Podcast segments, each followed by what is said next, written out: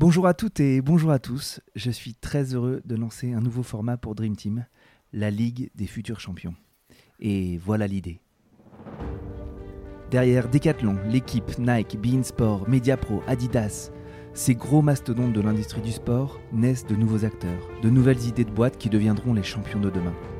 Sur un format Pitch-moi ta boîte, je reçois des entrepreneurs ou des responsables de business unit qui dévoilent leurs idées, décortiquent leur marché et partagent leurs ambitions. Bref, on va construire ensemble une véritable boîte à outils pour entreprendre dans le sport. Bienvenue dans la Ligue des futurs champions, un nouveau format de Dream Team Podcast. Je suis Pierre Moreau et j'espère que cet épisode vous plaira. Bonjour à toutes et bonjour à tous, bienvenue dans ce nouvel épisode de la Ligue des futurs champions. Aujourd'hui, on va parler euh, intelligence artificielle, Internet des objets, objets connectés. Et pour ça, j'ai le fondateur euh, de Foodbar, Sylvain Ract. Bonjour, merci Sylvain. Bonjour Pierre. Merci beaucoup de, te prêter au jeu de, l'interview et de, venir décortiquer un petit peu euh, ton produit, ton marché, ton ambition, euh, tes équipes, etc. etc. Euh, la première question, elle est assez simple. Est-ce que tu pourrais te présenter, peut-être nous dire tes deux, trois expériences les plus significatives et puis ta boîte et ton job actuel? Grosse question. Avec plaisir et merci à toi de m'accueillir dans ce podcast. Donc, je m'appelle Sylvain Ract, j'ai 30 ans, je suis savoyard, même si ça fait 10 ans que je vis à Paris maintenant. Euh, je suis de formation ingénieur, euh, j'ai fait Télécom Paris euh, et quand j'ai commencé, quand j'ai diplômé, j'ai commencé ma carrière dans la Silicon Valley en tant qu'ingénieur euh, informaticien. Donc ça avait pas grand-chose à voir avec le sport à l'époque, si ce n'est que aux États-Unis, bah, je suis tombé un petit peu dans, dans le foot américain et euh, j'ai juste halluciné sur comment euh, le sport était en train de se transformer sous l'influence de la statistique. Et je me suis rendu compte que bah, en France, euh, à l'époque, sur le foot, le sport qui est le plus populaire, on était très très loin de ça. Et donc j'ai eu envie d'utiliser les technos que je maîtrisais en tant qu'ingénieur pour réfléchir à comment aider le foot à transformer justement, à se transformer sous l'influence des, des technos qu'on a maintenant. Ok, et c'est ça l'idée euh, qui a originé Footbar Effectivement, ouais. quand, quand je suis rentré en France, du coup, j'ai commencé rapidement à, à, bosser sur le projet. Je me suis associé avec euh, la personne qui était le capitaine de l'équipe de foot de, de l'école d'ingé dans laquelle on était. Et euh, mhm. tous les deux, on a commencé bah, en bootstrapant, comme deux jeunes qui, qui démarrent une startup après leurs études, à tester des choses, à essayer de créer une, une nouvelle expérience pour la pratique du foot grâce aux nouvelles technologies. Euh, donc là, tu es, diplômé Télécom Paris, donc qui est, une grosse école euh, d'ingé. Euh, est-ce que, à défaut d'avoir déjà eu une grosse carrière professionnelle dans une boîte en particulier, est-ce que tu t'es senti outillé? Est-ce que tu étais armé pour, pour embrasser la voie de l'entrepreneuriat à la sortie de tes études? On a la chance dans cette école d'avoir un, un parcours très très pointu techniquement. Donc typiquement, euh, tout ce qui est euh, système embarqué, intelligence artificielle, c'est des choses qu'on maîtrise. Donc euh, j'ai été capable, sans, sans avoir à faire appel à, à, des ressources extérieures, à créer rapidement des prototypes et le premier produit. Donc c'est vrai que c'est une vraie chance d'avoir pu faire cette formation. Après, c'est vrai que quand on quand on démarre une boîte comme ça à la sortie de ses études, il y a plein de choses qui nous manquent, dont on se rend pas forcément compte. notamment, on a peu de moyens. Et, euh, et c'est vrai que bah, jusqu'ici, on a toujours été une boîte avec des moyens euh, relativement faibles par rapport à nos concurrents. Et donc, on a dû compenser avec, euh, on va dire, de, l'excellence technologique.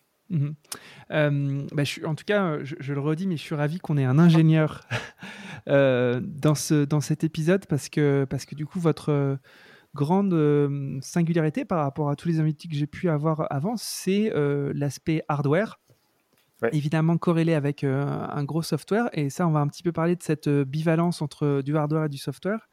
Euh, mais avant de, rentrer dans le détail et, de soulever vraiment le capot de cette, cette boîte, tu disais, bah, j'ai observé comme ça aux États-Unis avec la NFL une extrême professionnalisation des métriques et du suivi statistique des performances. est-ce que quand tu t'es lancé, c'était juste dire on va faire la même chose ou est-ce que tu avais fait bah, une petite analyse de marché. Est-ce que tu t'étais dit déjà, euh, en faisant ça, je vais résoudre un problème de marché? Comment, tu, te positionnais par rapport à une, donnée de marché avant de te lancer dans le produit? Le but, c'était vraiment d'aller plus loin, parce que ce qui m'avait notamment surpris euh, aux, aux États-Unis, c'était l'avancée du fantasy football. Euh, Aujourd'hui, on connaît bien ça en France. Il y a notamment MPG qui a, qui a un super produit. Euh, mais il y, a, il y a quelques années, quand on a commencé, c'était pas du tout le cas. Les, les gens jouaient pas avec les statistiques, alors qu'aux États-Unis, c'était déjà en fait la, la, la, ligue de fantasy football était le sponsor principal de la ligue de football. Donc, euh, donc déjà, il y avait une énorme part du revenu autour du foot qui était généré par des jeux autour de la statistique. Et pour autant, on n'a pas voulu juste calquer le, le, le modèle sur euh, sur le foot et sur le, le marché européen. On a vraiment voulu aller plus loin et se dire Aujourd'hui, on a énormément de techno euh, qui se démocratisent, notamment l'Internet des objets. On a de plus en plus de, trackers d'activité pour des sports comme le running, le vélo, etc. Euh, de plus, on a également euh, l'intelligence artificielle qui progresse à, une vitesse exponentielle et donc on a de plus en plus de données, de plus en plus de choses à faire. Donc dès le début, on, on s'est dit que les stats sur les pros c'était intéressant, mais le futur c'était que chaque joueur va pouvoir avoir ses stats comme dans les pros. Et le constat, c'est que voilà, aujourd'hui, on, a l'habitude d'avoir une expérience sur mesure à chaque fois qu'on fait un truc. En gros, on a une appli mobile pour tout. Et pourtant, le foot, on continuait d'y jouer en fait exactement comme jouaient nos grands-parents euh, il y a plus d'un siècle. Donc l'idée, ça a vraiment été de se dire comment on peut fournir une nouvelle expérience de jeu aux joueurs, de foot, quelque chose peut-être euh, hybride à la fois entre le, sport à l'ancienne entre guillemets et les jeux vidéo, euh, un des modèles, en fait, on, s'en est jamais caché, c'est le jeu vidéo FIFA. Aujourd'hui, il y a des centaines de millions de jeunes qui passent leur temps à jouer au foot sur la console.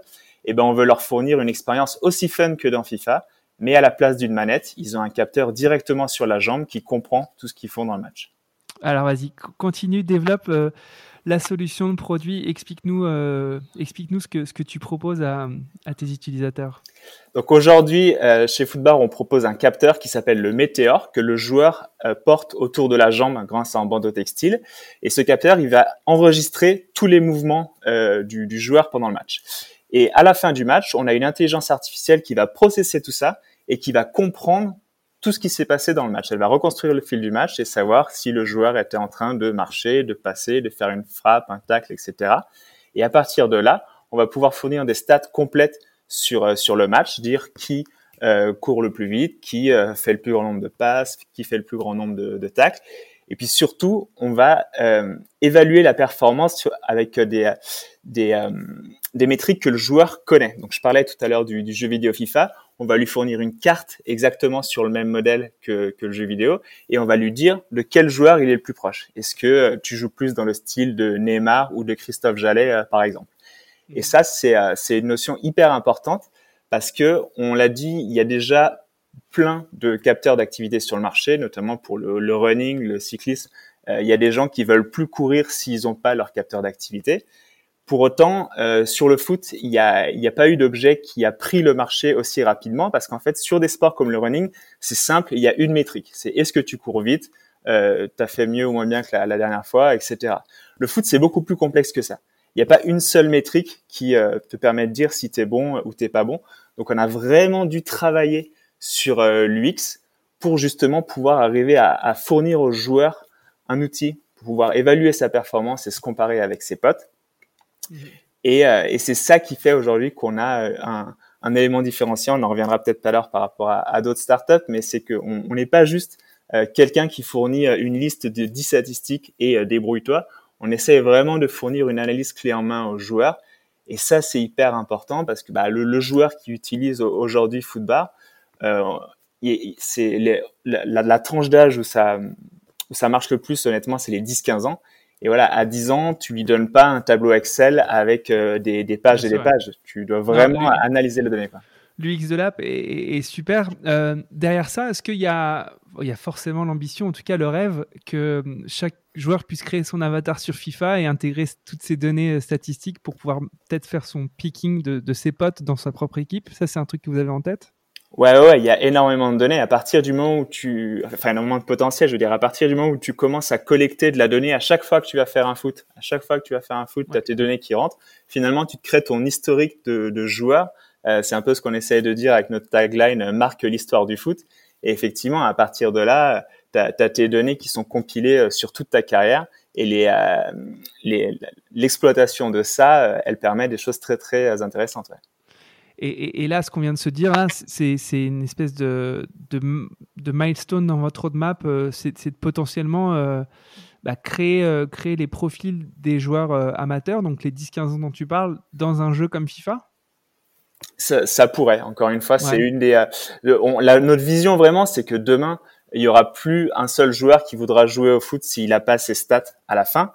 exactement comme aujourd'hui dans dans le e-sport, eh ben tu peux te, as les stats de tous les joueurs en ligne, tu peux te comparer avec n'importe qui euh, dans le monde entier. On pense vraiment que le foot va faire sa transition euh, dans ce, monde numérique et que ce sera primordial à la fin de chaque match d'avoir ces stats. Et effectivement, derrière, on peut imaginer euh, des, jeux de fantasy, par exemple, basés sur les stats des amateurs, des jeux plus fun comme du FIFA ou, d'autres applications. Ok, super. Ça, c'est un produit que vous vendez combien? Alors aujourd'hui, le pricing, ouais. Ouais, aujourd'hui, il est vendu 99 euros chez Decathlon. Ouais. C'est euh, c'est relativement récent. Euh, en gros, il y a eu euh, deux phases de de développement euh, dans la boîte, en tout cas deux business models qui se sont suivis. pendant des années, on a été principalement en B2B. Donc nos clients, c'était des organisateurs de compétition qui offrent ce service, qui offraient ce service à leurs joueurs, histoire d'avoir une expérience plus fun, donc c'était notamment le cas des centres de foot à 5. Euh, quand, quand, tu vas dans un centre de foot à 5, on te donne ton capteur, à la fin tu le rends, tu sais qui a été le meilleur et qui doit payer sa tournée. Ça, c'est quelque chose sur lequel on s'est on s'est développé pendant des années et ça nous a permis d'ailleurs de euh, construire l'intelligence artificielle qui aujourd'hui fait notre notre force, mais je pense qu'on reviendra là-dessus tout à l'heure. Donc sur le marché, voilà, c'était vraiment des partenaires B2B. Nous, on vendait un service et euh, les joueurs qui euh, jouaient dans cette compétition, eh ben avaient accès à une expérience plus fun. Donc ça marchait aussi pas mal avec les tournois interentreprises, le, coup de, euh, de, de je chambre mes collègues euh, le lendemain, ça marchait énormément. Les tournois interétudiants aussi, ça marchait bien. Et euh, on s'est également pas mal développé sur euh, les stages proposés par les clubs pro. Donc notamment, on a bossé avec Manchester City, avec les Girondins de Bordeaux. Eux, ils organisent des stages pendant les vacances scolaires où les jeunes viennent s'entraîner pendant une semaine dans les infrastructures du club pro. Et ben nous, on équipait les jeunes. Et typiquement dans le cas de Bordeaux, on disait si le jeune il joue plus dans le style de euh, Koscielny ou de Jimmy Briand, et on leur permettait de, se comparer et de suivre leur évolution tout au long de la semaine. Et ça, c'était avant le Covid entre guillemets, parce que euh, au printemps dernier, comme vous le savez tous, euh, toutes ces compétitions-là s'arrêtent. Et d'ailleurs, la plupart euh, n'ont pas encore repris au moment où on enregistre euh, ce podcast. Donc on a dû rapidement se réinventer et accélérer la transition euh, qu'on avait imaginée depuis, depuis un bon moment, déjà au niveau de la vision, mais qu'on n'avait pas le temps de, de mettre en place parce que bah, quand tu es une startup, tu es obligé de, de, de, sélectionner ton, ton marché et de te concentrer dessus. Donc c'est là qu'on a accéléré notre transition vers le B2C. Donc on a développé une application mobile qui te permet, euh, en tant que joueur, en fait, d'acheter ton propre capteur et euh, de le synchroniser avec ton, ton application mobile pour le porter à chaque fois que tu vas faire un foot, que ce soit euh, dans une compétition euh, auprès de la FFF ou avec tes potes dans ton jardin. Et donc ça, c'est une, une appli mobile qu'on a sortie à l'automne. Mhm. Et depuis, elle cartonne. la courbe d'adoption, elle est exponentielle. Et c'est sans doute pour ça qu'il y a un acteur comme, comme Decathlon qui, depuis peu, a accepté de nous distribuer en B2C. Euh, c'est super. Et, du coup, vous avez, bah, changé d'une logique B2B à une logique B2C. Euh, en termes d'acquisition, de, market, euh, est-ce que tu peux nous expliquer un petit peu les, grands défis que vous avez relevés et que vous allez relever? Effectivement, ouais. au tout début, quand on a sorti de l'appli mobile, on est allé sur les terrains directement. il y avait encore certains clubs qui s'entraînaient. Euh, pas tous, mais, euh, mais les clubs, euh, les clubs d'assez haut niveau continuaient de s'entraîner. Donc on est allé vraiment manuellement sur les terrains et on continue d'y aller aujourd'hui pour pour faire connaître le produit. Et, et c'est là que ça, ça cartonne, que, que, que, justement on a cette courbe d'acquisition intéressante. Et d'ailleurs, les clubs euh, nous demandent eux-mêmes à avoir accès désormais aux, aux, aux, données. Donc on est en train de développer avec notamment le TFC qui a accepté d'être pilote une plateforme dédiée aux coachs pour pouvoir suivre les, les performances de leurs joueurs. Euh, mais bon, notre focus reste principalement le, le joueur. Donc ça, c'est un premier aspect, aller sur les terrains. Et ensuite, il y a le marketing, se faire connaître, comment faire en sorte que chaque euh, joueur aujourd'hui en France sache que désormais, quand il a, quand il va faire un foot, il peut avoir ses stats comme dans FIFA. Et donc ça, on a travaillé notamment avec des influenceurs, avec Vince Sky, euh, qui est un des, des influenceurs stars euh, niveau foot sur YouTube, euh, dans, des, vidéos qui nous ont permis justement de, commencer à nous faire connaître. Et donc, tu disais qu'il énorme courbe d'adoption. une fois que tu as acheté le capteur et que tu as téléchargé l'appli, est-ce que vous, observez un engagement constant, une utilisation constante de l'appli? la, Ouais, c'est c'est fou. On a même été surpris euh, quand, quand, on a euh, quand on a théorisé un petit peu notre produit. On est parti sur euh, des, des, hypothèses où en gros, bah, le joueur qui est bien addict, il va jouer deux fois par semaine. Dans les faits, il y a des joueurs qui jouent au foot deux fois par jour. On hallucine. ils jouent littéralement matin et soir surtout avec le confinement, tu m'étonnes. Ah ouais, c'est c'est incroyable. Comme quoi, on, on sous-estime souvent nos utilisateurs. Super. Donc du coup, finalement, le, confinement, enfin la pandémie, vous a permis de pivoter plus rapidement vers une logique B2C et en plus, ça, a répondu à une espèce de, disponibilité de l'audience pour, euh, pour encore plus utiliser votre, votre produit. Euh, aujourd'hui, euh, du coup, vous dépensez de l'argent, je suppose, dans l'acquisition. vous continuez de dépenser de l'argent dans la tech comment, comment, comment ça se ventile un petit peu vos, vos, vos grands investissements?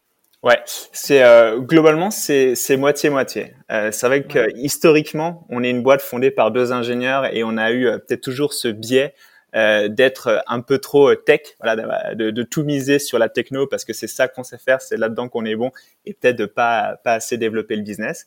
On s'est pas mal soigné depuis, notamment il y a il y a à peu près un an, on a été rejoint par un nouvel associé euh, qui lui a une casquette plutôt business puisque c'est quelqu'un qui a fait euh, 10 ans chez Nike et qui a été notamment directeur commercial des Girondins de Bordeaux, qui est parti après le après le rachat à l'hiver dernier et donc qui nous a rejoint et qui a vraiment euh, apporté cette cette fibre commerciale. Euh, donc il n'y a pas que le Covid qui nous a permis d'exploser ces derniers mois, sans doute que lui aussi euh, il y est pour beaucoup. Et aujourd'hui, on est réparti à peu près à, à moitié. Quoi, l'équipe est coupée en deux moitié technique et R&D et moitié euh, euh, commercial et marketing. Ok. Est-ce que tu peux nous raconter un petit peu l'aventure Decathlon du coup? Parce que rentrer chez Decathlon, je ne sais pas dans combien de magasins euh, vous êtes, mais je suppose que ça change complètement le destin et l'opérationnel d'une boîte. Est-ce que tu pourrais nous raconter la genèse de, ce deal et, ce que ça implique chez vous? Ouais, effectivement. Donc c'est eux qui nous ont contactés les premiers. C'était à, à, la rentrée. Donc finalement, je te disais, on a sorti notre appli mobile à, à, la, à la, rentrée, je, veux dire la rentrée des classes, quoi, en septembre dernier. Euh, et rapidement, ils sont venus vers nous. Et on a commencé à échanger. Et, euh, et c'est vrai que ce qui, ce qui est assez surprenant, on s'y attendait pas forcément. On a rencontré énormément de gens chez eux. Euh, de, et, et, sur des, des, métiers vraiment différents, quoi, que ce soit le, le directeur du Kipsta jusqu'à euh, quelqu'un qui est dans une, une plus petite business unit. Enfin, c'est vraiment, euh, on a rencontré énormément de gens. Euh, ils ont testé le produit, on a échangé. c'est ça, ça, a vraiment été actif, quoi. C'est pas juste une discussion on signe un contrat et, voilà, ça a été vraiment un échange. J'ai rencontré énormément de gens. Et ce qui est hyper utile, c'est que du coup, ils ont bah, un métier complet à, à nous apprendre. Nous, euh, voilà, si je caricature, on est euh, les ingénieurs qui créent le produit dont ils ont toujours rêvé en tant que joueurs de foot. Mais derrière, en faire un succès commercial euh, qui se vend auprès de millions d'utilisateurs, bah, c'est un vrai métier et c'est le savoir-faire de, de Decathlon. Donc, on a énormément appris avec eux, on a discuté, on a, on a revu notre pricing, on a, on a revu notre produit également, on a, on a pas mal itéré euh, pendant six mois. Euh, et puis, euh, bah, récemment, voilà, on a, il y y a, eu le déclic. Sans doute que nos bonnes KPI ont joué sur le fait que bah, ça a été assez vite et, et on a été euh, présent. Donc maintenant, on est officiellement distribué euh, sur le site internet, donc decathlon.fr. À l'heure où je vous parle, c'est comme ça que vous pouvez acheter euh, votre capteur. Et on discute, euh, on continue avec des vendeurs, tout simplement, des, magasins, histoire de comprendre comment ce produit va rentrer en magasin, ce qui est pas évident parce que c'est la première fois, en tout cas, qu'il y a un produit de, cette gamme-là chez Decathlon. Donc il y a un vrai travail de comment euh, euh. exactement et comment euh, on va évangéliser leurs vendeurs au fait que désormais ils peuvent vendre ça à leurs clients. Donc on travaille avec eux et ça va se faire petit à petit. On va ouvrir allez, sans, sans doute d'ici d'ici l'été une dizaine de magasins physiques et puis notre but à terme c'est évidemment d'être distribué par tout le réseau quoi. Ok, je, je vais me faire l'avocat du diable. Est-ce que en faisant ça, tu n'as pas peur qu'ils testent le marché grâce à votre solution pour ensuite la copier? Alors, c'est c'est la caricature peut-être qu'on avait de Decathlon il y a quelques années. Moi, c'est vrai que donc comme vous l'avez compris, c'est une startup qui a eu quelques années avant cette phase B2C. Et c'est vrai que là, je me précipitais pas pour discuter avec eux parce que j'avais un peu la caricature que voilà, ils, ils essaient d'avoir des idées et potentiellement de refaire la même chose. Et c'est tout l'inverse qui, s'est passé quand j'ai quand j'ai discuté, quand j'ai essayé de comprendre comment ils fonctionnent ils ont l'air d'être euh, voilà d'être vraiment tournés euh, vers l'innovation c'est pour ça qu'ils sont intéressés par une boîte euh, comme comme nous. Mais pour autant ils sont très lucides sur ce qu'ils savent faire et ce qu'ils peuvent faire. Et je pense qu'ils sont conscients qu'ils ont beaucoup plus intérêt à nous accompagner pour pour développer la, la, techno avec nous plutôt que d'essayer de refaire la même chose de leur côté surtout qu'il y a une quand même une barrière à l'entrée énorme dont on a on, a rapidement parlé, c'est euh, notre IA qui a été entraîné mmh. sur des euh, centaines de milliers de gestes. Euh, ça nous a pris des années à collecter cette base de données pour avoir une IA qui puisse comprendre le foot. Donc, s'ils voulaient refaire la même chose aujourd'hui, ça, prendrait énormément de temps et d'argent. Ouais. Donc, ce qui serait encore mieux, c'est qu'ils vous rachètent. Mais du coup, euh, parlons peut-être de, l'ambition. Euh, non, on va d'abord parler du modèle économique. Euh, aujourd'hui, ça gagne de l'argent essentiellement par l'achat, c'est-à-dire que quand tu débourses 99 euros, tu as ton produit et tu as l'app qui, qui, qui, est gratuite pour l'instant, à moins qu'il y ait des features payantes à l'avenir comment ça se marche Comment ça marche un peu votre votre modèle économique? Alors, il y avait la partie B2B entre guillemets euh, avant, mais où on compte bien que ça reprenne là dès que les compétitions vont vont reprendre. Donc là, c'est un mhm. modèle où l'organisateur de compétition il loue euh, une flotte de trackers. En gros, il paye un abonnement mensuel pour accéder au service et mettre à disposition des capteurs euh, à, à, ses, à, ses, joueurs. Euh, et ensuite, il y a la version B2C où là, tu achètes ton capteur effectivement one shot et derrière, tu as accès à une application gratuite. Et à terme, on va effectivement proposer des fonctionnalités euh, euh supplémentaires payantes. Donc tout va dépendre de l'intérêt de ce qu'on veut faire avec le capteur. Mais tout à l'heure, je mentionnais qu'il y a des coachs qui sont très intéressés pour avoir accès aux données de leurs joueurs. Donc ça peut être une des fonctionnalités payantes, par exemple, de dire coach, eh ben, si ton joueur est, euh, est, équipé avec un capteur, toi, tu payes un abonnement pour suivre les données de, ton joueur. On peut également avoir une offre pour, euh, les recruteurs, pour les parents. Il y a beaucoup d'acteurs qui peuvent avoir des intérêts à, euh, suivre les statistiques des joueurs. D'accord. Et, et, ça, c'est le modèle économique d'aujourd'hui. Est-ce que c'est le modèle économique dans, dans 4-5 ans? Ben, en tant que startup, il y a, y a forcément euh, la volonté d'être le plus possible sur un modèle récurrent. Euh, donc la, la, vente one shot de hardware, c'est vrai que ça, ça a ses limites si on veut vraiment scaler, surtout que notre, enfin nous nos coûts, c'est pas tant la, la, fabrique du hardware, c'est vraiment derrière le développement euh, de l'IA, de, de, de l'UX et puis le, le, marketing évidemment. Donc donc c'est des coûts qui sont récurrents. Donc nous, il faut qu'on ait un business model récurrent. Donc notre ambition, c'est vraiment d'être euh, sur un modèle où, le capteur, on va dire, il est le plus abordable possible, histoire qu'il y ait le moins de freins possible à l'adoption, et derrière, de, euh, maximiser les fonctionnalités basées sur l'abonnement. D'accord, super. Euh, du coup, c'est tu as un petit peu introduit peut-être la, roadmap à 4-5 ans. C'est quoi votre, votre rêve, votre ambition Surtout quand on voit que Google ou Apple avaient racheté Fitbit euh, pour 3 milliards 5, euh, c'est peut-être dans un coin de votre tête. Euh, raconte-nous un peu ce qui vous fait kiffer, ce qui vous fait rêver là sur une roadmap un peu lointaine. L'ambition, c'est vraiment, on est convaincu que demain les joueurs voudront plus jouer au foot si n'ont pas leurs stats après.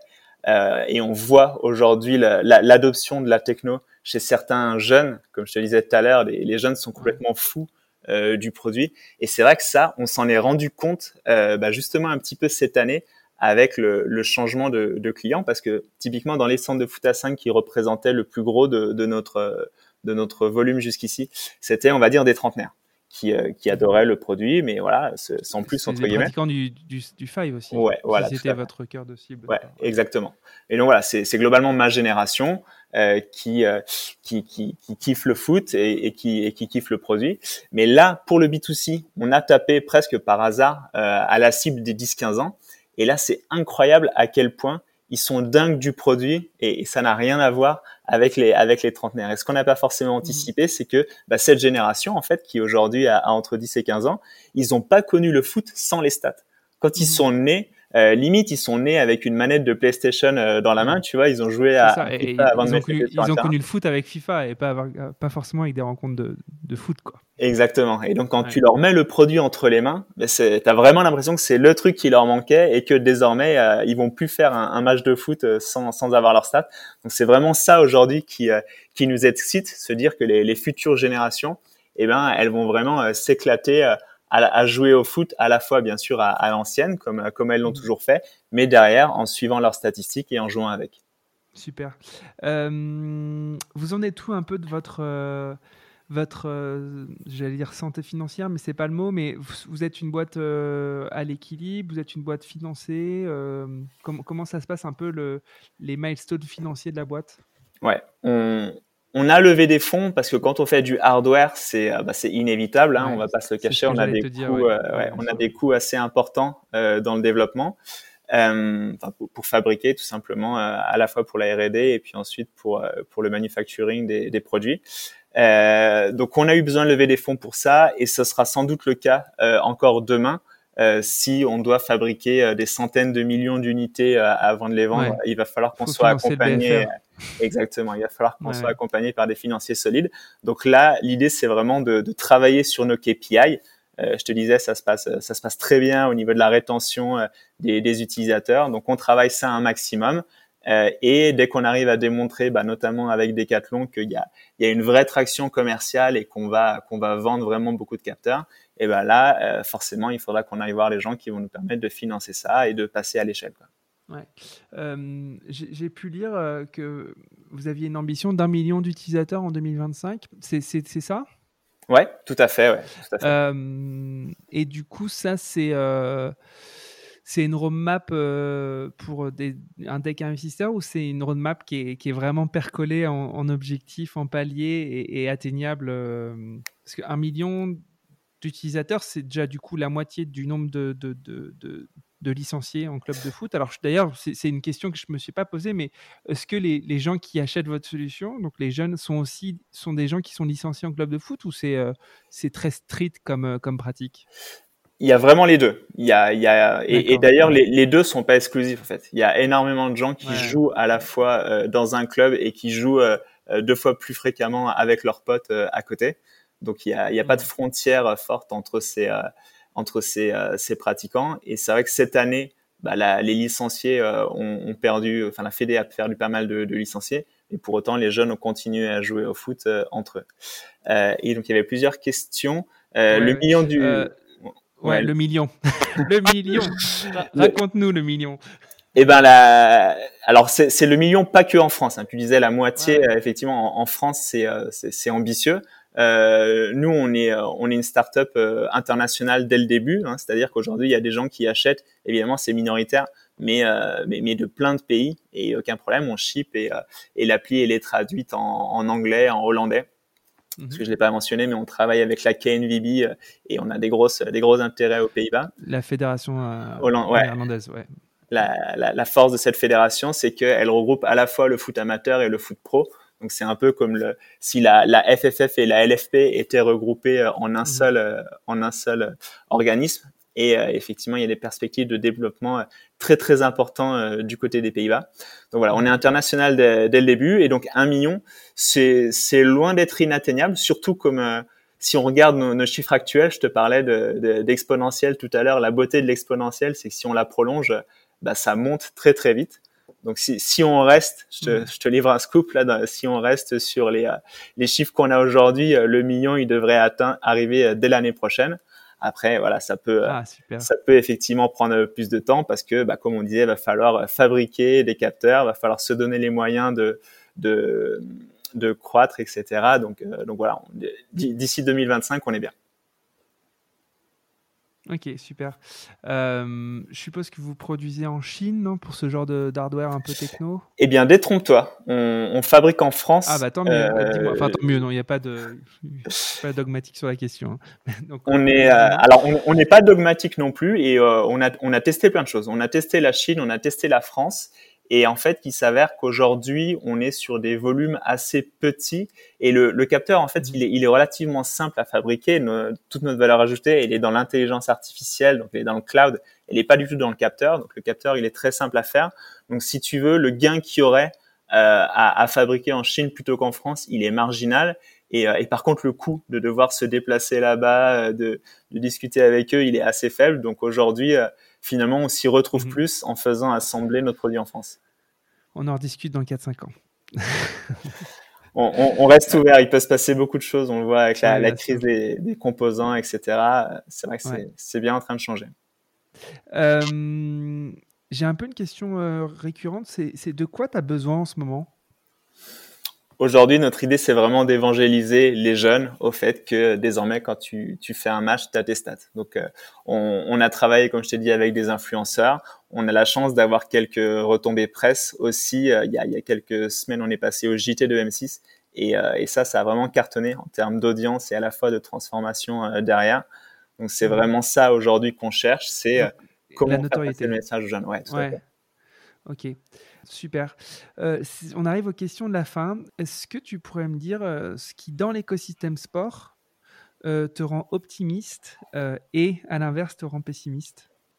Alors, il y a une activité qui m'a rendu à la fois optimiste et, pessimiste, si j'ose dire, c'est les histoires autour de la Super League. Donc, on en a beaucoup entendu parler. À la fois pessimiste parce que bah, on constate qu'effectivement les, les, les, clubs pro et plus généralement l'écosystème du sport est mis en danger par euh, le, Covid et cette, euh, évolution des, euh, des modes de consommation, mais assez optimiste parce que il y a énormément de solutions à ça. Alors celle qui a été proposée par les clubs bah, n'est clairement pas la bonne. On a vu les fans se sont levés contre, donc donc c'est pas la bonne manière de faire. Par contre, il y a énormément euh, de solutions proposées par les startups Sportech. Donc d'ailleurs le, le collectif Sportech qui réunit euh, plusieurs startups euh, qui sont dans le dans le domaine euh, fourmi d'exemples. un exemple. tu es le président, n'est-ce pas? On, on, on, fait partie en tout cas de l'équipe. Voilà, aujourd'hui il y a une présidence tournante et, et c'est Gatien de TrainMe et Paul ah, oui, de Sport Hero qui sont qui sont en manette. Mais mais voilà, il y a il y a il y a beaucoup de, de startups qui ont des solutions pour l'écosystème. un exemple tout bête, nous notre capteur, ça permettrait à un club pro qui aujourd'hui euh, génère un revenu moyen très faible par fan finalement, d'être en contact avec le fan à chaque fois qu'il va faire un match de foot et donc de générer euh, des sources de revenus supplémentaires. Donc il y a énormément de solutions. J'espère juste que euh, les instances, les institutions vont regarder du côté de la Sportec parce qu'on a vraiment ensemble les, les, moyens de traverser cette crise et d'accompagner le sport dans sa transition numérique. Ok, super. Euh, écoute, je vais te poser la dernière question.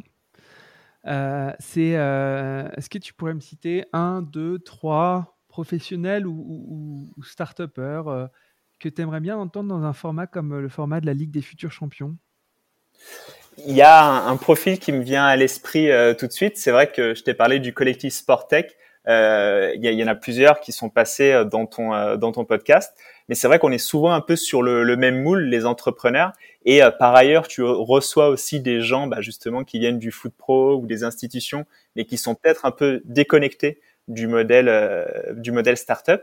Et il y a un acteur qui fait vraiment le lien entre les deux. C'est un acteur qui est euh, qui a été président des Girondins de Bordeaux, qui s'appelle Stéphane Martin et qui désormais est investisseur dans plusieurs startups. Donc il est chez nous, il est chez Sportall que tu as que as accueilli il y a pas si longtemps.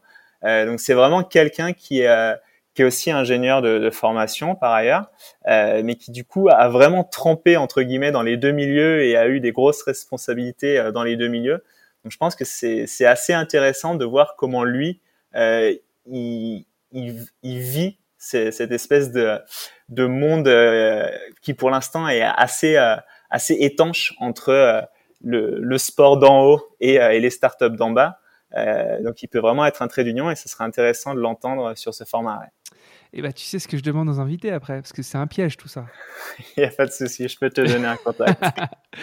tu me mets en relation et ça serait génial. En effet, ça serait, ça serait vraiment top. Je pense qu'il doit être très occupé en ce moment, euh, parce qu'il est quand même vachement pressenti euh, pour revenir au, au Girondin.